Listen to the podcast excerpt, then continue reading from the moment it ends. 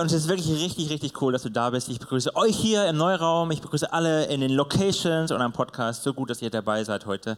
Und wir schauen uns einen Menschen an aus der Bibel, aus dem ersten Teil, so ganz, ganz, ganz, ganz vorne. Jakob ist so eine der Schlüsselpersonen in der Bibel, eine der Schlüsselpersonen, mit denen Gott unterwegs war. Und ich weiß nicht, ob du von dem schon was gehört hast, ob du den kennst. Ich habe mir in den letzten Wochen die Geschichte von dem nochmal genauer angeguckt und nachgelesen, was er so alles gemacht hat. Und ich bin geschwankt zwischen Fremdschämen, Auslachen, man muss den auslachenden Typ und, und, und aufregen, vor allem aufregen. Also dieser Typ, also was der gemacht hat, also dieser Titel ist da ganz nett, fehlerhaft und doch gesegnet. Also das ist fehlerhaft, das ist so, ja, leichte Untertreibung. Ich weiß nicht, ob du dir den, den, den schlimmsten Menschen vorstellen kannst, den du dir vorstellst. So, und, das, und Jakob war so ein bisschen obendrauf, würde ich sagen. Also fehlerhaft ist so, ist so ein bisschen ehrlich. Und dann lesen wir, und doch gesegnet. Und das sehen wir auch gleich, wenn wir das angucken, dass, dass Gott diesen Menschen nimmt begleitet, mit dem auf eine Reise geht, wo wir sagen, also was sagt das über Gott aus?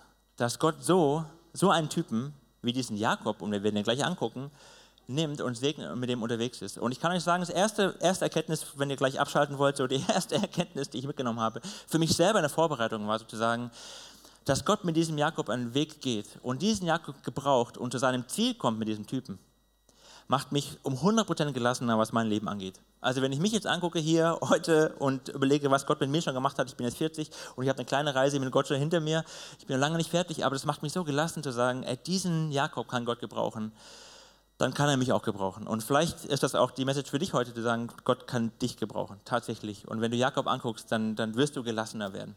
Und wenn du dich fragst, ob Gott es vielleicht schafft an den Punkten, die dir so wichtig sind, mit dir vorwärts zu gehen, wo du an dir selber leidest, wo du selber kämpfst und denkst, Gott, warum dauert das so lange und ich wünschte, ich wäre schon viel weiter, dann relax und guck dir diesen Typen an und denk, du bist vielleicht langsam, okay, vielleicht. Jakob ist auf jeden Fall langsamer gewesen. Es hat Jahre gedauert, Jahrzehnte, diesen Weg, den wir gleich angucken, den Gott mit diesem Typen geht. Und vielleicht geht es dir auch so, dass du anfängst, dich aufzuregen über diesen Menschen und denkst, okay Gott, wieso, wieso segnest du den? Wieso gibst du dir nicht schon lange auf? Und siehst darin eine Hoffnung für dich eine Hoffnung für dich heute an dem, was, was Gott für dich hat. Und ähm, ich würde einfach mit euch mal so über die erste Phase von dem Leben drüber fliegen. Habt ihr Bock, das wir kurz mal angucken? Jakob, so mal reinsteigen? Alles klar. Es geht schon los vor seiner Geburt. Das ist schon interessant. Der hat eine Mama, die heißt Rebecca, und die konnte keine Kinder kriegen. Das ist so in der, im ersten Teil der Bibel gibt es so viele Geschichten von Frauen, die Kinder wollen und keine Kinder kriegen können. Ich weiß nicht, ob es zu heiß war oder die falsch gegessen haben oder eventuell, und dann, dann beten die auf jeden Fall irgendwann und dann kriegt sie ein Kind, wird schwanger, was so das Größte, was das Wichtigste war damals so für eine Familie zu gründen. Und dann lesen wir aber, dass die Rebecca schon, bevor die Kinder auf die Welt kommen, schon keinen Bock auf die Kinder hat. Und das sieht dann so aus, weil die kämpfen in dem Bauch schon so wild, streiten nebeneinander, dass sie sagt, ey, wenn es schon so losgeht, da sagte Rebecca folgendes, die Mama. Als die Kinder im Mutterleib heftig gegeneinander stießen, also ständig miteinander kämpfen, sagte sie, wenn er so steht, warum bin ich dann schwanger geworden? Wow, cooler Start ins Leben. So, wow, richtig Bock auf die Kinder. Und die werden auch ganz schön wild. Es wird vielleicht noch ein bisschen schlimmer. Die wusste schon, was so ungefähr auf sie wartet. Dann kriegt sie die Jungs, die werden geboren. Der erste, der schlüpft, heißt Esau und ist komplett mit roten Haaren bedeckt. Also ein richtig haariger Typ, ja. Äh, überall, also schon als, als Baby, als Kind schon Haare. Ich weiß nicht, ob das normal ist oder ob es so Jungs gibt. Also ich hatte immer gedacht, hier gerne mehr Haare, aber bin heute ganz froh, dass ich mich nicht so oft rasieren muss. Aber okay. Und der zweite, der rauskommt, ist Jakob. Und Jakob, der hält sich so an der Ferse von diesem Esau fest. Ja, also als wollte er ihn wieder reinziehen und sagen, ich will zuerst, ich will zuerst. Er wollte quasi als Erster raus und, und hält ihn quasi fest. Und deswegen heißt er auch Jakob. Und die Bibel gibt Namen, die haben oft eine Bedeutung. Und Jakob heißt einmal der Fersenhalter, ist ja passend, gell, wenn er sich so festhält, und der Hinterlistige. Ich weiß nicht, ob du das wusstest, wenn Jakob heißt, dass das der Name ist. Ähm, der Hinterlistige. Es ist nicht so der, der, der freundlichste Name so damals gewesen, ja, den man jemand geben kann, aber das, das drückt ganz gut aus, wie der so drauf war, dieser Typ. Und das sehen wir gleich, was der so alles gemacht hat. Die Jungs werden größer, die werden wilder, wie Jungs so sind, und die könnten unterschiedlicher nicht sein, die Zwillinge. Der eine, wie gesagt, komplett behaart, so ein richtiger wilder Mann, ja, so ein Kämpfer, der wurde auch Jäger und war immer draußen in der Wildnis, hat gekämpft. Der Esau hat alle möglichen Tiere erlegt und, und geschlachtet und zubereitet und was und so war mehr draußen als drin. Und von Jakob lesen wir, der war eher zu Hause, der blieb so bei den Zelten, war so ein bisschen das Mamasöhnchen, war ein bisschen Angst, draußen ist so ein bisschen kalt und so wild und so. Und deswegen war er eher zu Hause, hat ein bisschen gekocht, neue Rezepte ausprobiert und äh, gestrickt wahrscheinlich, falls sie es damals schon konnten und wussten, wie das geht. Also war so, war so komplett das Gegenteil von dem, was der Esau ist. Und dann kommt der Esau, lesen wir, eines Tages wieder zurück von, von der Jagd. Wer weiß, wie lange der unterwegs gewesen ist. Und er hat da gekämpft und hat da Tiere erlegt und war so, so richtig fertig und hungrig. Ich weiß nicht, ob du schon mal so richtig hungrig warst oder ob du weißt, wie Männer drauf sind, wenn sie Hunger haben. Ja, also ich weiß, wie ich drauf bin. Wenn ich so richtig Hunger habe, dann ist mir alles andere egal. Ja, dann ist auch, äh, guck mal, wie schön sie ist, mir egal, ich habe Hunger, ja, gib mir was zu essen. So, ich bin da relativ unentspannt. Und der Esau war wohl auch so. Und der Jakob, der zu Hause war, hat gerade wieder ein neues, neues Rezept ausprobiert, ob Rosmarin auch zu Erbsen passt und war so am Kochen. Und dann kommt dieser Esau nach Hause, sieht diese Suppe da stehen und sagt zu Jakob, gib mir sofort was von deiner Suppe zu essen. Weil er Hunger hat und weil er einfach müde ist und will einfach nur was essen. Und Jakob, dieser hinterlistige, süße, kleine Jakob, sagt gerne, wenn du mir dein Erstgeburtsrecht abtrittst. Jetzt weiß ich nicht, ob du auch noch heute Erstgeburtsrecht hast. Erstgeburtsrecht damals war so, ähm, du bekommst das Doppelte des Erbes, was jetzt, also doppelt so viel wie alle anderen bekommen, kriegst du als Erstgeborener und du bekommst also den doppelten Segen von all dem, was du gibt und du bekommst die Autorität, nicht nur deine eigene Familie, sondern die komplette Sippe zu leiten. Du bist quasi der Chef, der dann am Ende sagt, wo es lang geht. Das heißt, dieser Esau kommt hungrig rein. Jakob sagt, hey, diese Chance nutze ich aus und klau dir Geld und Autorität. Und weil der Mann Hunger hat und Esau Hunger hat, sagt er, ist mir egal, mach, hauptsächlich was zu essen, isst er die Suppe und gib das her. Das ist Jakob. Aber es ist noch nicht alles. Ja, Jakob geht noch weiter, der ist, der ist noch fieser. Irgendwann ist er, der Papa, Isaak, ist alt und liegt im Sterben und weiß, er macht es nicht mehr so lange. Und auch da war es damals so, dass klar war, der, der, der Vater segnet seinen Erstgeborenen, den ältesten Sohn, mit Gottes Segen und gibt ihm so alle allen Segen und Verheißungen und alles, was er so braucht, gibt er ihm quasi mit, dem Ältesten. Und das hat er vor. Den ruft der Esau und sagt, hey Sohn, komm her, mein Lieblingssohn, komm zu mir. Ich möchte dich gerne segnen. Ich werde nicht mehr so lange machen, ich werde bald sterben, deswegen, ich möchte dich segnen. Geh, geh hoch, äh, geh raus, jag nochmal irgendwas Leckeres, du weißt ja, was ich gerne esse. Koch mir das leckere Essen, dann essen wir zusammen und dann werde ich dich segnen. Und der Jakob kriegt das mit, oder die Mama kriegt das mit und erzählt es dem Jakob und sagt, Jakob, hast du gehört, dein Vater wird bald sterben und der will den Esau segnen und wir werden das Ganze umdrehen. Und dann machen die beiden einen fiesen Plan und während der Esau brav auf der Jagd ist und das beste Stück Fleisch sucht, kocht die Mutter zu Hause irgendwas, schlachtet ein paar Lämmchen und tut, als wäre das wild, kocht die entsprechend, also zum Lieblingsessen, was der Mann gerne isst und sagt, Jakob, bring das seinem Vater, damit er dich segnet, statt Esau. Und Jakob macht das. Ja, er bescheißt seinen Vater. Und die Geschichte wollen wir mal lesen, wie das aussieht, wie er den bescheißt. Das muss man erstmal bringen, ja, was in der Bibel alles da drin steht. Da steht folgendes: Jakob ging zu Isaak, also seinem Vater, ins Zelt und sagte: Mein Vater. Ja, sagte Isaak, welcher von meinen Söhnen bist du? Esau, dein Erstgeborener, antwortete Jakob. Ich habe deinen Wunsch erfüllt. Setz dich auf und iss von meinem Wild, damit du mich segnen kannst. Also das musst du erstmal bringen. Dein sterbender Vater ist so kackendreist. Ins Gesicht lügen. Wie hast du so schnell etwas gefunden, mein Sohn? fragte Isaac. Jakob erwiderte, der Herr, dein Gott, hat es mir über den Weg laufen lassen. Tritt näher, sagte Isaac. Ich will fühlen, ob du wirklich mein Sohn Esau bist. Jakob trat zu seinem Vater, der betastete ihn und sagte, die Stimme ist Jakobs Stimme, aber die Hände sind Esaus Hände. Er erkannte Jakob nicht, weil seine Hände behaart waren wie die seines Bruders. Darum wollte er ihn segnen. Aber noch einmal fragte Isaac, bist du wirklich mein Sohn Esau? Jakob antwortete, ja, der bin ich. Das musst du erstmal bringen. Jakob möchte Segen. Und er sagt, Gott, ich will deinen Segen, aber ich will ihn so, wie ich will. Und man sieht daran, dass Jakob ein Identitätsproblem hat.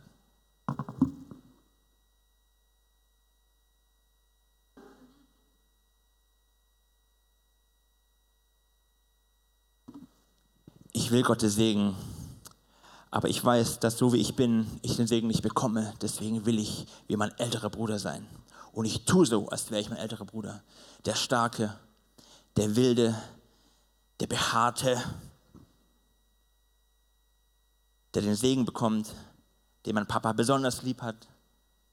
Er hat ein Identitätsproblem und will jemand sein, der gar nicht ist. Weil er sagt, ja Gott, ich will deinen Segen und ich will ihn mir klauen, ich werde dafür lügen, ich werde ihn mir stehlen, ich werde meinen sterbenden Vater bescheißen, ich werde meinen Bruder bescheißen, damit ich deinen Segen bekomme. Und er sagt, okay Gott, ich will deinen Segen, aber so wie ich will. So wie ich will.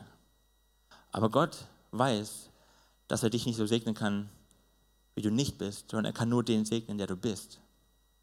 Und wenn du versuchst, jemand anders zu sein, sagen, ich, ich würde gern, oh, ich würde gern so gut predigen können, wie, wie heißt der, der sonst immer steht, Tobias Teichen, ja, würde gern so schnell reden können und so super predigen oder ich würde gern so gut aussehen wie Basti Wohlrab oder zumindest die Haare mir trauen, so schön zu machen wie der und ich würde gern, würd gern so erfolgreich sein wie, wie, wie mein Kollege und ich würde gern so beliebt sein wie, wie meine Freundin, die alle immer toll finden. Ich würde gern so, ich würde ich würd gern, ich würde gern, und Gott, wenn du mich so machst, ich, und ich kämpfe mir und ich hole mir das.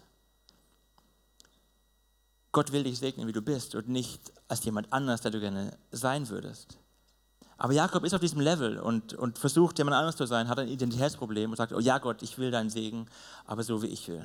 Das ist die erste Stufe, auf der Jakob sich befindet und sich den Segen klaut. Und Gott lässt sich darauf ein und sagt, ich gehe mit dir einen Weg. Und dann kommt dieser Esau nach Hause nach der Geschichte und bekommt mit, äh, oder geht zu seinem Vater und sagt, hier, ich habe Essen zubereitet. Und sein, sein, Vater sagt, warte, wer bist du? Ich, ich habe doch gerade schon gegessen, ich habe doch schon gesegnet. Und der Esau wird wütend, also logischerweise, würde ich auch. Ja, der, kriegt, der, der wird so richtig, boah, ich, ich werde diesen Jakob töten.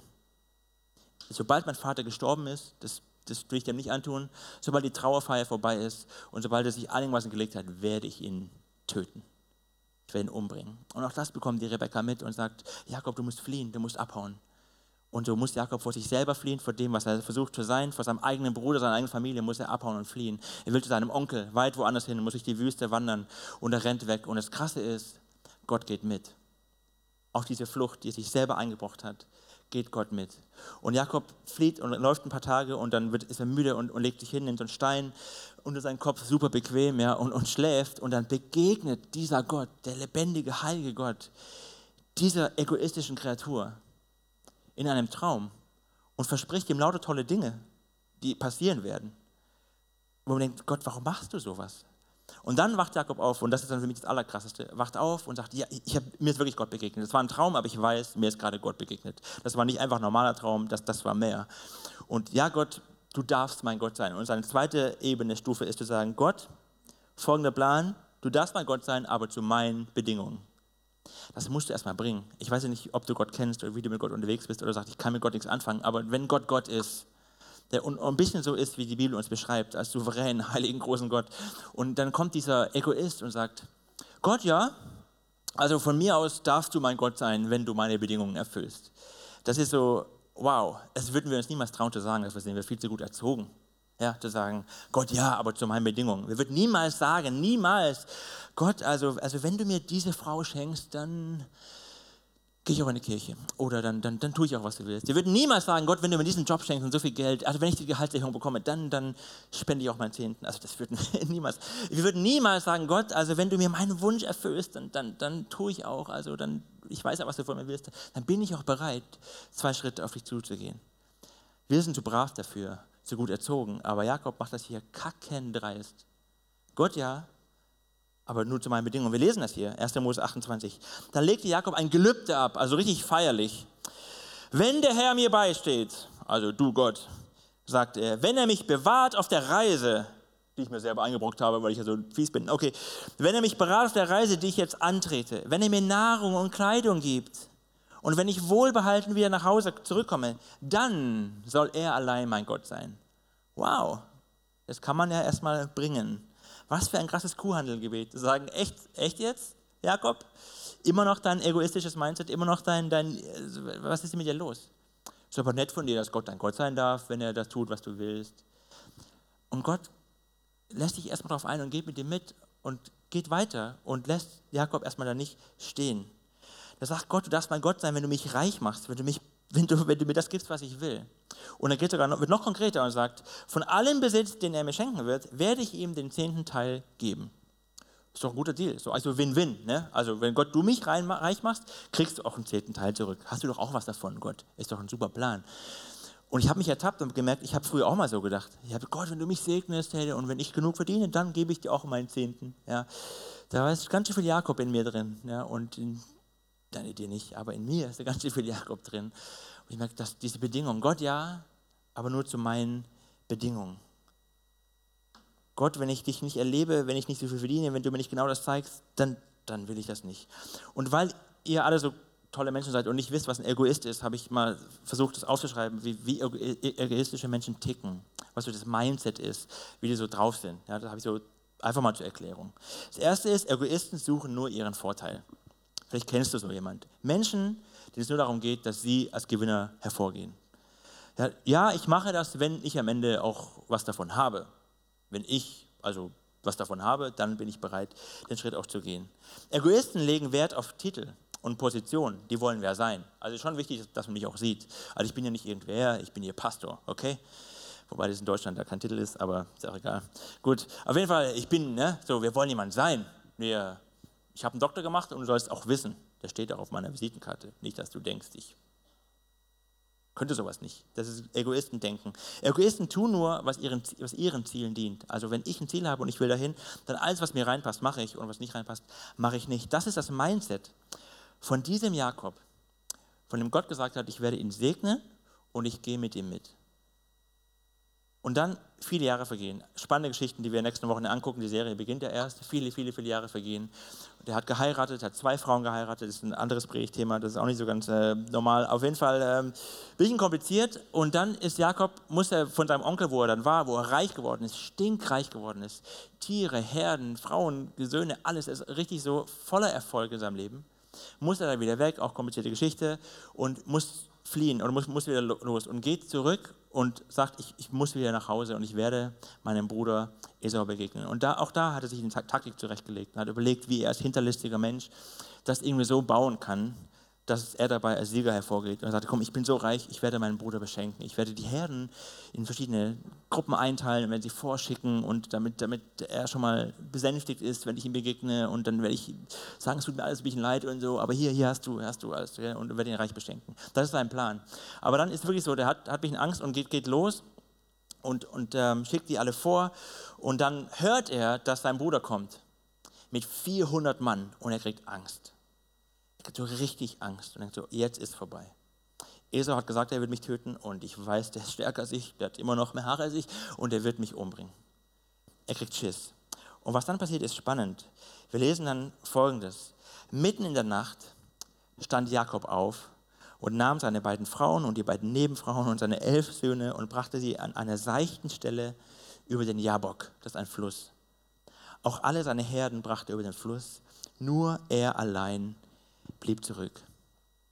Weil Jakob kommt jetzt an einen Punkt, an die Stufe 3, wo er sagt, ich gebe mich dir hin. Gott, ich kapituliere vor dir. Er schickt alle weg. Wie gesagt, die Herden hat er sowieso schon vorausgeschickt und schickt seine Familie weg, seine Frau weg, bleibt allein zurück. Und der Name Jabok, auch der Fluss hat einen besonderen Namen, der bedeutet was. Jabok heißt sich entleeren. Und damit ist es nicht der Stuhlgang gemeint, also falls du das jetzt vor Augen hast, also sich entleeren, sondern du gibst quasi alles, was du bist, du legst es einfach hin. Und Jakob entleert sich innerlich und wird ehrlich vor Gott und wirft alles hin und sagt, ich, ich kapituliere, ich, ich, Gott, ich weiß jetzt, wer ich bin. Ich habe Angst. Und wenn du mich nicht rettest, dann gibt es keine Chance für mich. Dann, dann kann ich nicht gerettet werden. Und vielleicht geht es dir auch so. Unter Druck dass du gerade vor einer Situation bist, wo du sagst, ich, ich weiß gerade wirklich nicht weiter. Und deswegen bist du deswegen auch hier und sagst oder hörst den Podcast oder sagst, ich weiß gerade nicht weiter. Und wenn Gott diese eine Sache macht, aber ich bin bereit, alles zu tun. Und ich, ich kapituliere vor Gott, ich bin, ich bin schwach. Und ich werde ehrlich. Vielleicht bist du an dem Punkt, wo du sagst, Gott, hier bin ich, ganz.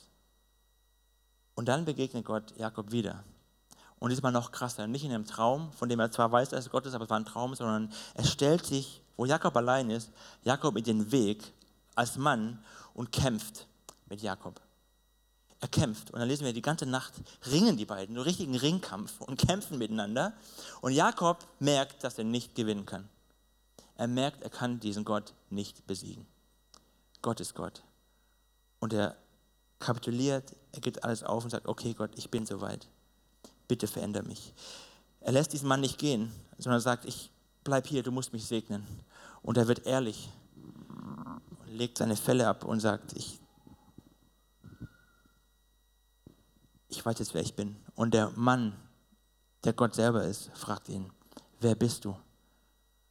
Und diesmal sagt er nicht, wie er vor seinem Vater gesagt hat, ich, ich bin Esau, ich will jemand sein, sondern er sagt, ich, ich weiß, wer ich bin, ich bin Jakob. Ich bin Jakob, ich bin der Hinterlistige, ich bin der Betrüger, ich bin der Dieb, ich bin der, der seine Familie bescheißt, ich bin der, der seinen Arbeitgeber bescheißt, ich bin der, der eigentlich gern ein besserer Vater wäre, als er ist, eine bessere Mutter wäre, der, der weiß, dass er sich eigentlich versöhnen müsste mit, aber es irgendwie nicht hinkriegt. Der, der immer ungeduldig ist mit dem einen, obwohl er weiß, dass er eigentlich anders sein will. Ich, ich, ich bin Jakob, ich, da bin ich. Und in diesem schwach, schwächsten Moment, wo Jakob endlich an dem Punkt ist, wo Gott ihn haben will, wo er ehrlich wird, wo er ganz ehrlich wird, sagt Gott, du bist Jakob, aber ich gebe dir einen neuen Namen. Von heute an wirst du Israel heißen. Du heißt jetzt Israel. Und Israel heißt, Gott kämpft für dich. Gott kämpft für dich. Jakob, du kannst aufhören, mit Gott zu kämpfen. Du kannst aufhören, deine eigenen Ziele um jeden Preis zu verfolgen. Du kannst aufhören, versuchen, jemand zu sein, der du gar nicht bist. Du kannst aufhören zu versuchen, dir alles zu holen, was du glaubst zu brauchen. Ich als dein Gott werde für dich kämpfen. Und in diesem schwächsten Moment, wo, wo Jakob denkt, es ist eigentlich zu Ende, wo er einfach ehrlich wird vor Gott, segnet Gott Jakob mit dem größten Segen, den er ihm geben kann und sagt, ich werde dir nicht mehr von der Seite weichen und ich kämpfe für dich. Du bist Jakob? Nicht mehr. Du bist Israel. Israel. Gott kämpft für dich. Und das ist die Frage, die Gott dir auch stellt. Vielleicht gerade in diesem Moment. Ganz ehrlich, wer bist du? Wer bist du? Und du kannst aufhören zu kämpfen. Das, wo du merkst, das, das, das darf niemand wissen und das kann ich Gott nicht sagen. Und da versuchst du vor Gott wegzurennen, versuchst du vor Gott zu verstecken oder vor anderen Menschen. Und du, du willst jemand sein und du möchtest gern das perfekte Ich sein oder der perfekte jemand anders sein. Und du, du Gott fragt dich, wer bist du? Wenn du ehrlich wirst vor diesem Gott, dann sagt er, ich kämpfe jetzt für dich. Wir leben heute ja tausende von Jahren später und Gott wusste damals schon, dass er seinen Sohn schickt, Jesus, der den Weg frei macht für dich und für mich, dass wir zum Vater kommen können, dass Gott unser Vater wird, dass Jesus für uns gekämpft hat am Kreuz und gesagt hat, ich kämpfe für dich und ich habe für dich gekämpft. Und deswegen kannst du jetzt zu Gott kommen, so wie du bist, als Jakob. Und Gott wird dich aufrichten und sagen, ich weiß doch, wer du bist. Ich weiß doch, wer du bist. Ich kenne dich doch ganz tief. Ich weiß doch, was drin ist. Du musst es nicht verstecken. Und ich werde jetzt für dich kämpfen. Ich werde für dich kämpfen. Und das Krasse ist, wenn wir von Jakob weitergehen, dann Gott segnet diesen Jakob dann in abgefahrenster Art und Weise und mit Nachkommen und dann wird ein Riesenvolk daraus. Und ein paar hundert Jahre später ist es ein Millionenvolk, was aus diesen paar Söhnen von dem Jakob geworden ist. Das Millionenvolk wird auch dann in Sklaverei geführt und Gott befreit es aus Ägypten und sie, sie wandern durch die Gegend und dann sagt Gott, ich, werde, ich bin euer Gott und ich werde euch sagen, wie ihr ein Leben leben könnt, was erfolgreich ist. Und dann ist ein Führer in diesem Volk, der heißt Mose. Und der Mose, der geht auf den Berg, weil Gott ihn ruft und dort begegnet er Gott von Angesicht zu Angesicht und Gott sagt ihm, gibt ihm die zehn Gebote, wie wir sie heute nennen, wie wir die kennen, aber sagt, sagt das sind, wenn ihr so lebt, dann werdet ihr gesegnet sein und sagt eurem Volk, sagt meinem Volk, wie es leben soll. Und Mose sagt, coole Idee, mache ich, aber, aber was soll ich sagen, wer mir die gegeben hat? Wie soll ich, welcher Gott bist du? Wie soll ich dich nennen? Wie soll ich, was soll ich den Leuten sagen, wer du bist? Und dann kommt das Abgefahrene. Dann lesen wir, dass Gott, wie Gott dich nennt und wie er Mose sagt, dass er seinem Volk sagen soll, wer er ist. Sag zum Volk Israel, der ich bin, also ich war schon immer und ich werde immer sein, der ich bin hat mich zu euch geschickt, der Herr. Er ist der Gott eurer Vorfahren, der Gott Abrahams, Isaaks und Jakobs. Warum Jakobs? Da heißt doch jetzt Israel. Ist das nicht ein theologischer Fehler? Haben die das falsch geschrieben? Warum, warum sagt Gott, ich bin der Gott Jakobs? Weil er sein Volk kennt.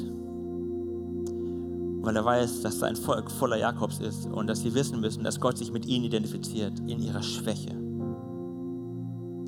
Weil er dich kennt, weil er mich kennt und weiß, wir sind Jakobs.